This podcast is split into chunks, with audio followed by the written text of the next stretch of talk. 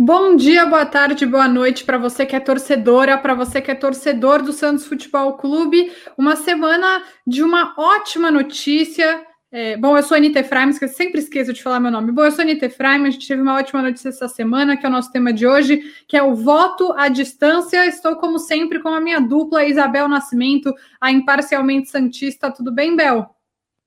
Tudo ótimo, Nia. Acho que essa semana a gente está tendo é, posicionamentos políticos muito importantes do Santos, né? Além do voto à distância, vai ser votado nesse final de semana o impeachment é, do ex-presidente Pérez, né? A gente vai discutir bastante isso. Eu acho que o tema político do Santos, infelizmente, marcou 2020, mas acho que é importante a gente dar as notícias e as informações corretas para o torcedor. Por isso, a gente está aqui hoje no nosso podcast com a Valéria Mendes, que vai nos ajudar é, a entender todos esses processos santistas. Ela está totalmente por dentro da política santista pena, né, coitada dela, que deve estar com a cabeça cheia nesses últimos, nesse último ano de 2020, porque realmente o Santos esse ano foi extremamente conturbado, né, Valéria?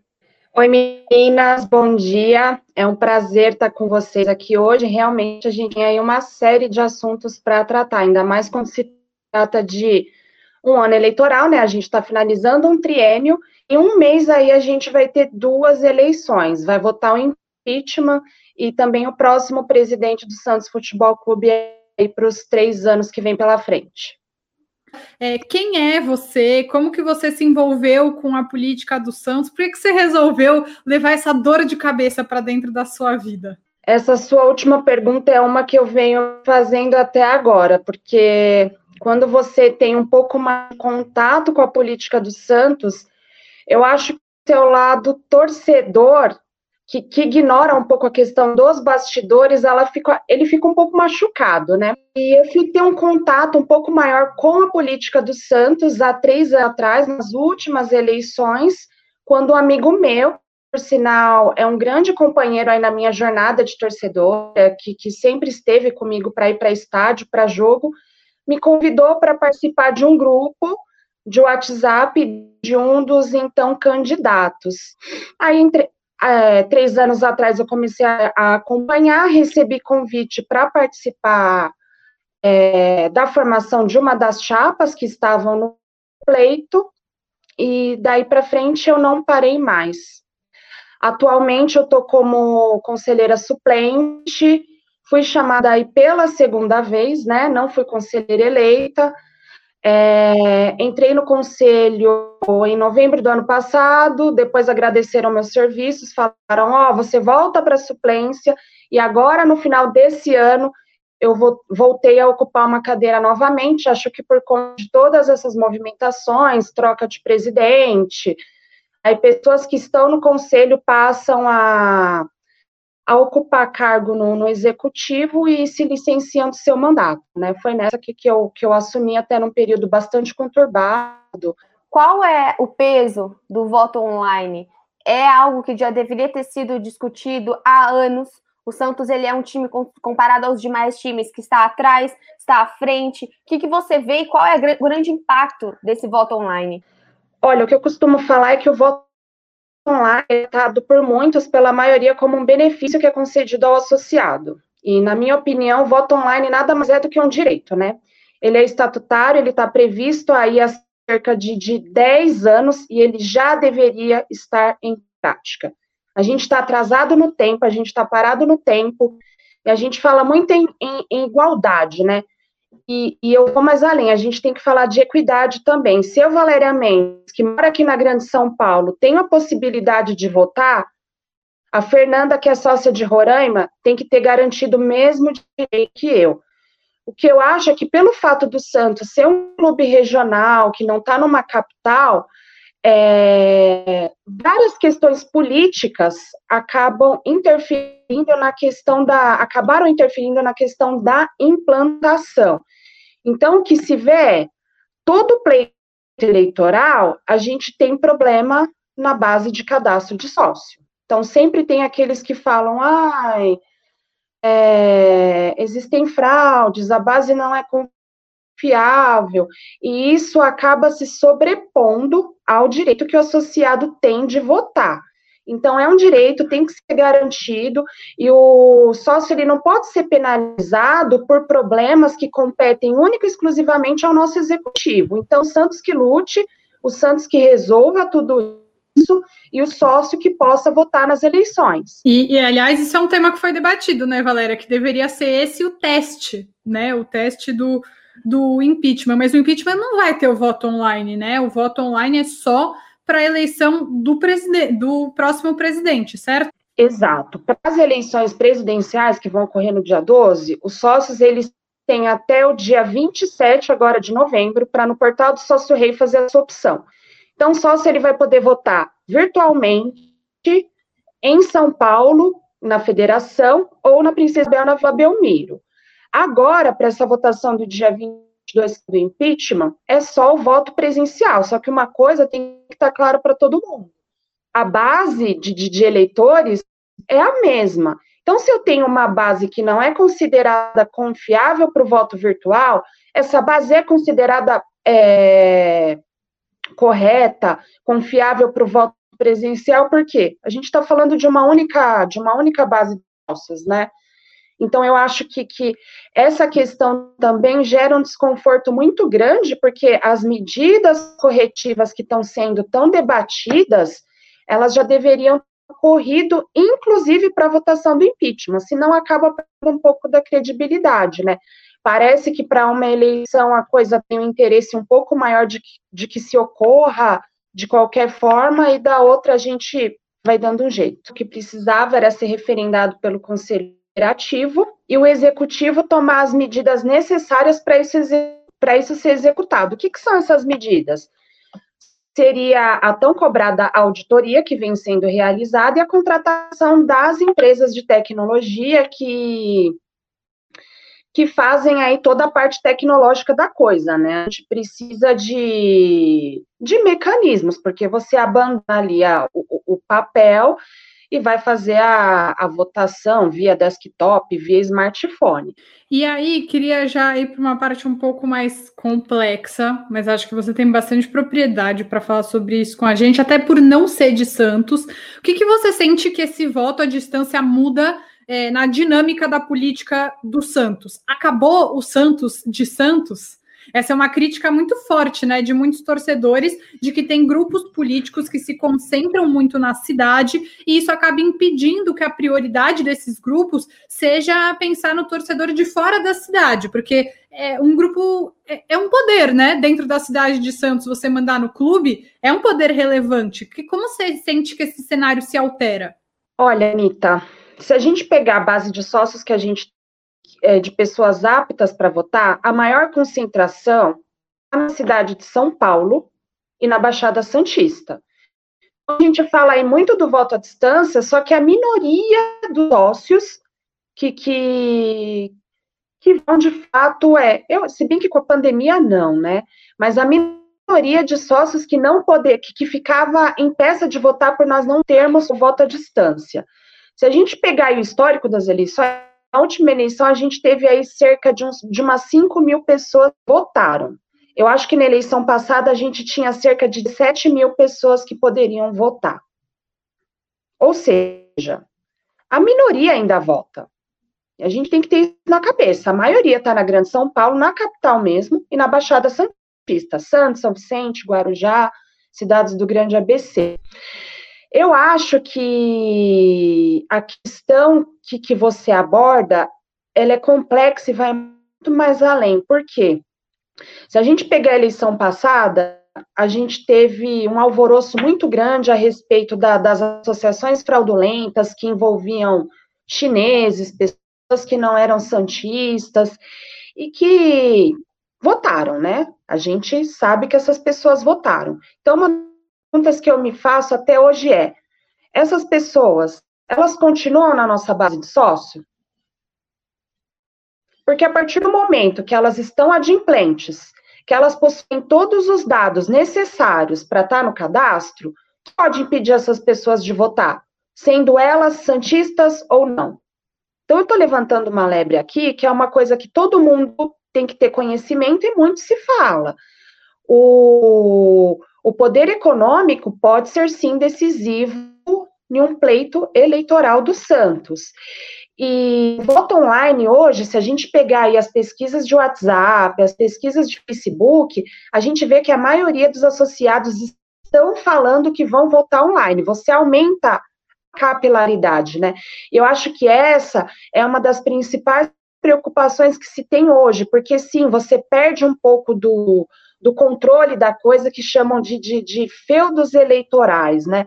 Principalmente na Baixada e principalmente em Santos. E tem muita gente que ainda acha que, que só o eleitor que está aqui próximo ao que acontece na política é um eleitor que tem condições de votar.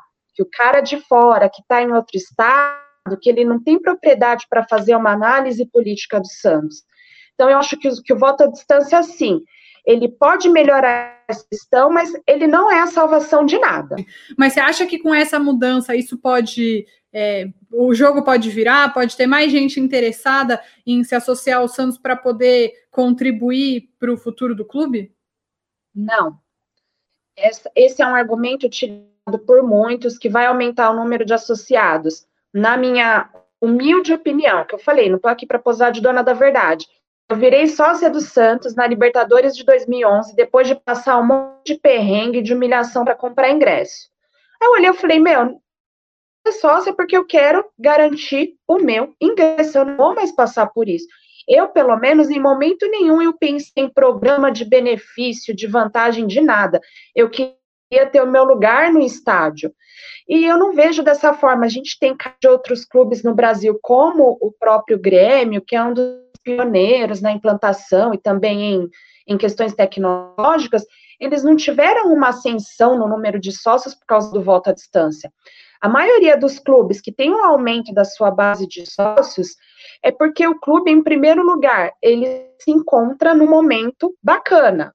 Ou ele está ali liderando na, na, na ponta tabela, ou ele tem um futebol super bonito, super prazeroso de se ver em campo. Eu não consigo, pelo menos, assimilar essa hipótese de, nossa, vou me tornar sócio porque eu vou votar. Não, a nossa atividade principal é o futebol que está ali no meio das quatro linhas. Eu acho que a política, a questão de você ter direito ao voto é um argumento a mais, mas ele não é uma coisa decisiva, ainda mais quando a gente fala de um clube que é tão desmoralizado, né? Eu acho que, que a reputação da marca dos Santos hoje, ela acaba afastando muitas pessoas até de ter essa vontade de votar.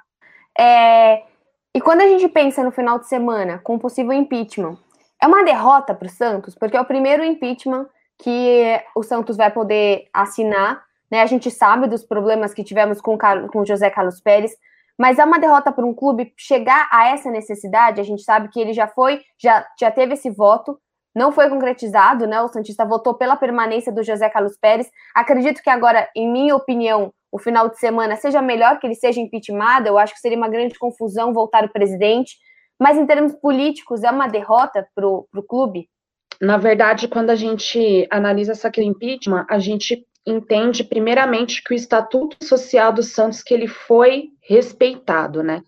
A gente tem que entender que tem uma série de artigos e de cláusulas que ao longo aí de, de, de todos esses anos e décadas vem sendo passado batido, né? Então, o presidente ser impeachmentado mostra que ainda existe o mínimo de ordem e de rigor dentro do nosso clube. É, entretanto, não deixa de ser um episódio muito triste, né? Você ter um presidente que é submetido a uma assembleia pela segunda vez mostra que o Santos vem sendo vítima de gestão temerária e que ele está nesse caos, principalmente financeiro, por conta de tudo isso. E além do impeachment, né, eu acho que o caminho ideal é que isso seja levado para a justiça comum, né? O cara ser impeachmentado, expulso do quadro sanitário, mas não reaver nada dos danos que ele causou para o Santos é mais do mesmo. Então a gente teve aí o Dílio, teve o Modesto, provavelmente o Pérez vai ser expulso do quadro social. Será que isso é suficiente acabar com as práticas de gestão temerária que são tão comuns no Santos? Eu acho que não. Então, acho que a gente não pode parar só na questão do impeachment. Tem que ir para a justiça comum, tem que pagar o gestor que, que onera os, co os cofres do Santos ou de qualquer outro clube, ele tem que pagar do bolso, ele tem que ir para a cadeia, não pode parar só nisso.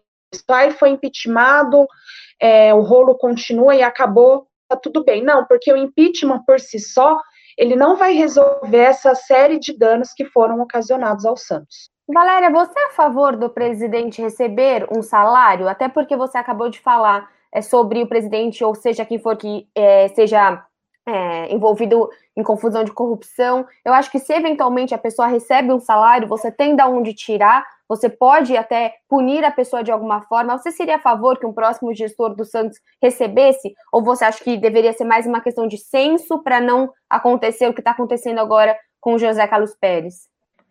Isa, hoje o nosso estatuto vocês sabem, é, ele veda o, o recebimento de qualquer tipo de salário para quem é membro do comitê de gestão, os membros, o vice e o presidente. Favorável eu sou, eu acho que o cara ele vai se dedicar, ele tem que se dedicar integralmente, eu não vejo problema nenhum em ele ser remunerado para para presidir o Santos, né? Ele vai estar tá ali desempenhando as mesmas funções que, que um presidente, um CEO de uma multinacional, por exemplo mas eu não acho que a remuneração por só ela vai ser de fato impeditivo para a gestão temerária. Se a gente pegar hoje como exemplo a nossa política, a gente tem aí deputados, a gente tem vereadores, a gente tem senadores, a gente tem uma série de cargos eletivos que são remunerados. Isso foi é, o essencial para que a gente não tenha escândalos de, de corrupção no país? Eu acho que, além de pensar nessa questão de remuneração, a gente tem que pensar em políticas de compliance, é, ter um departamento jurídico que realmente seja mais forte, mais atuante, que não tenha tantas brechas. Aí vai, é um conjunto de ações. Só pensar em ter um presidente remunerado, na minha opinião, não resolve o problema do Santos hoje. E uma dúvida bem atual, assim, eventualmente, caso José Carlos Pérez volte à presidência, a gente viu nos últimos, nos últimos meses dessa gestão rolo que ele colocou algumas pessoas, né, alguns cargos lá dentro, ele acabou contratando algumas pessoas. É, o José Carlos Pérez poderia demitir essas pessoas? Ele teria a autonomia para mexer novamente no quadro de empregados do Santos, assim bem como o Rolo fez? Até onde eu tenho conhecimento, sim o, o, o que ventila, né, o que o Rolo assegurou é que os contratos que, que ele firmou, todas essas pessoas que foram contratadas, é que não tem cláusula de. Ai, me deu um branco agora.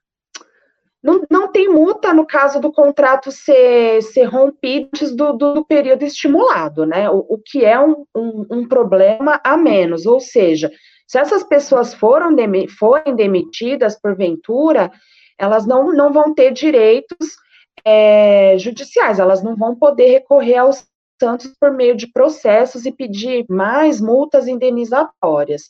Mas sim, quando você é presidente do comitê de gestão, você tem poder ali para deliberar a respeito de contratação e de, e de desligamento de funcionário. É, uma coisa que acho que é muito legal, a gente está tendo uma oportunidade de conversar entre três mulheres que são envolvidas com o Santos, é, você que está há tanto tempo nesse caminho, é, como que você vê a participação das mulheres dentro do clube? Você sente que você sente que você sofre algum tipo de preconceito? Alguém diminui? Tem gente que diminui as suas opiniões por ser mulher? E você acha que ter mulheres nesses nessas posições de decisão faz diferença para o clube? Faz total diferença porque a gente está falando de representatividade, né? Nós temos hoje aí 17% de sócias no programa Sócio Rei, e quem decide por esses 17% são eles, os homens. Então, a partir do momento que você tem mulheres em cargos de liderança, mulheres no conselho, ou mulher no futebol do feminino, porque no futebol do feminino não é só, só o time em si, tem uma equipe ali no, no, no entorno do, do futebol feminino. E a maioria dessas pessoas que fazem parte do futebol são quem? São os homens. Então, é, é essencial que a gente tenha mulher, porque se a gente não tiver mulher ali pensando em novas ações e executando, a gente não consegue dessa questão da desigualdade de gênero dentro e fora dos campos. Existe sim preconceito, isso é latente, eu acho que vai existir por muito tempo. Um exemplo que tem aqui bem factível dar é até a dona Marisa Brise, do que foi nomeada membro do comitê de gestão pelo rolo, e na internet um monte de gente passou a questionar a capacidade técnica dela.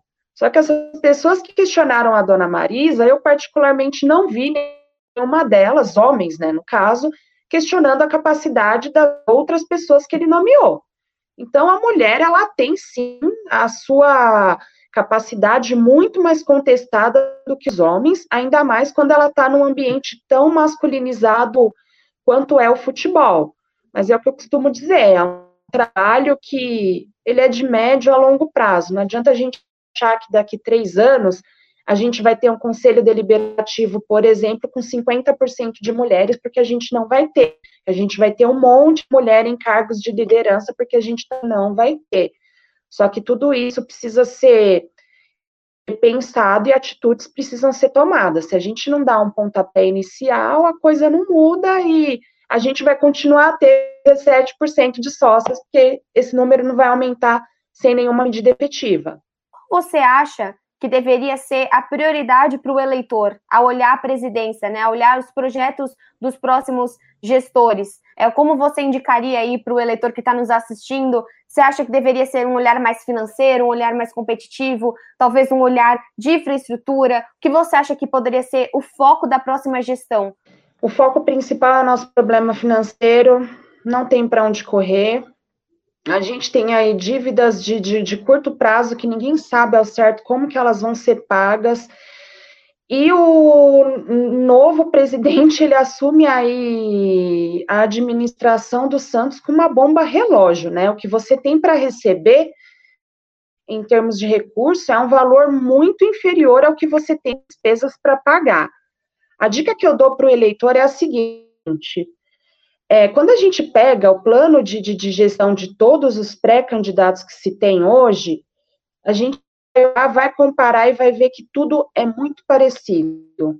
A proposta de todo mundo é muito parecida. O que a gente tem que olhar de fato é o currículo dos candidatos, a capacidade de execução.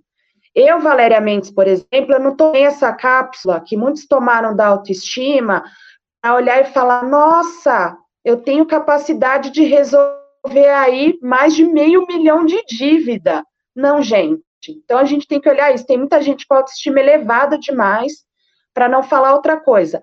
Olhem o currículo dos candidatos, olhem a formação acadêmica, olhem o legado de vida, o legado profissional que esses candidatos possuem. Falar até papagaio fala.